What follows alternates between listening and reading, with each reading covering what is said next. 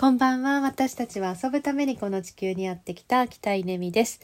えー、昨年12月に1ヶ月ヨーロッパに行っていた時の話を、えー、ポチポチとし始めてるんですけれども、まずですね、この1ヶ月という、あのー、期間、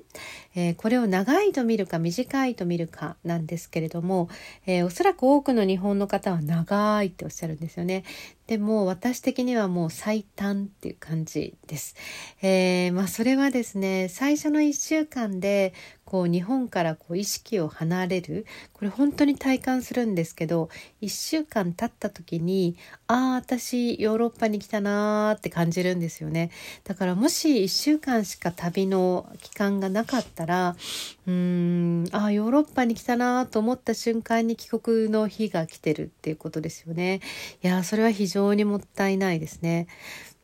そして1週間経ってなんかヨーロッパにグランディングして、えー、そこから2週間もう完全にこう日本から離れて、まあ、現地をこう現地の暮らしだったり現地の空気だったりなんか現地の考え方とか文化とかっていうのをこう味わう2週間があってで最後2週間はねやっぱりすごい意識が戻るんですよね。あ帰る帰国まで1週間になったと思うといろいろこう帰国後の準備とかですね、え帰国までの準備とか、まあ、いろいろお土産がどうするとか、あの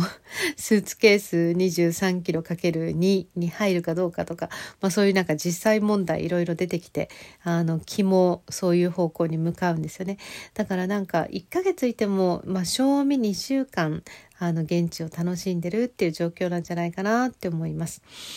で、まあ、そのね、現地にいたからこそ見える日本っていうのがあって、えー、っと、私が今回すっごい感じたのは、やっぱ日本ってすっごいすっごい面白い国だなっていう感じ。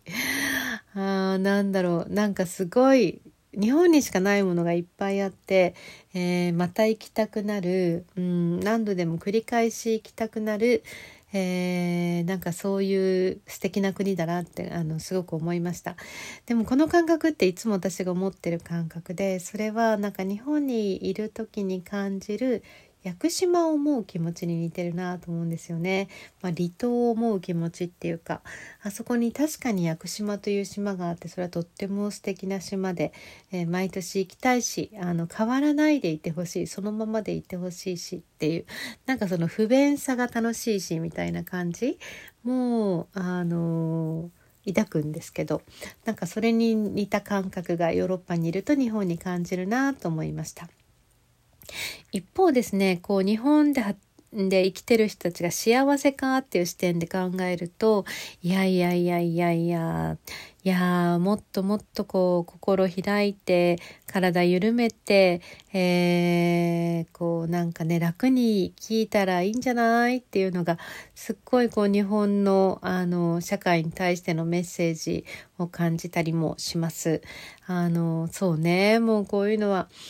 違いは言ったらそれはキリがないんですけどうーんいやあまりにもやっぱりね今日本みんなあの苦しそうですよね。なんだろうねこう先行きの不安もそうなんですけど今現在も実際に本当にあのきつかったりすることもあってあのいや日本社会結構厳しいなーっていうのも海外にいると思ったりします。まあ、円安も本当にねそうですしね。ということであのもっとねあの日本にいる私たちはうーん海外に出て向こうからこちらを見てみるっていうことをすることによって、まあ、たくさんの気づきと発見と学びと、えー、そしてあのこう変わる力みたいなものが湧いてくるんだろうなと思います。みんな海外に行きましょう。そして、あの、様々な視点で、えー、外から中を見るっていうことを一緒にしていきたいなと思います。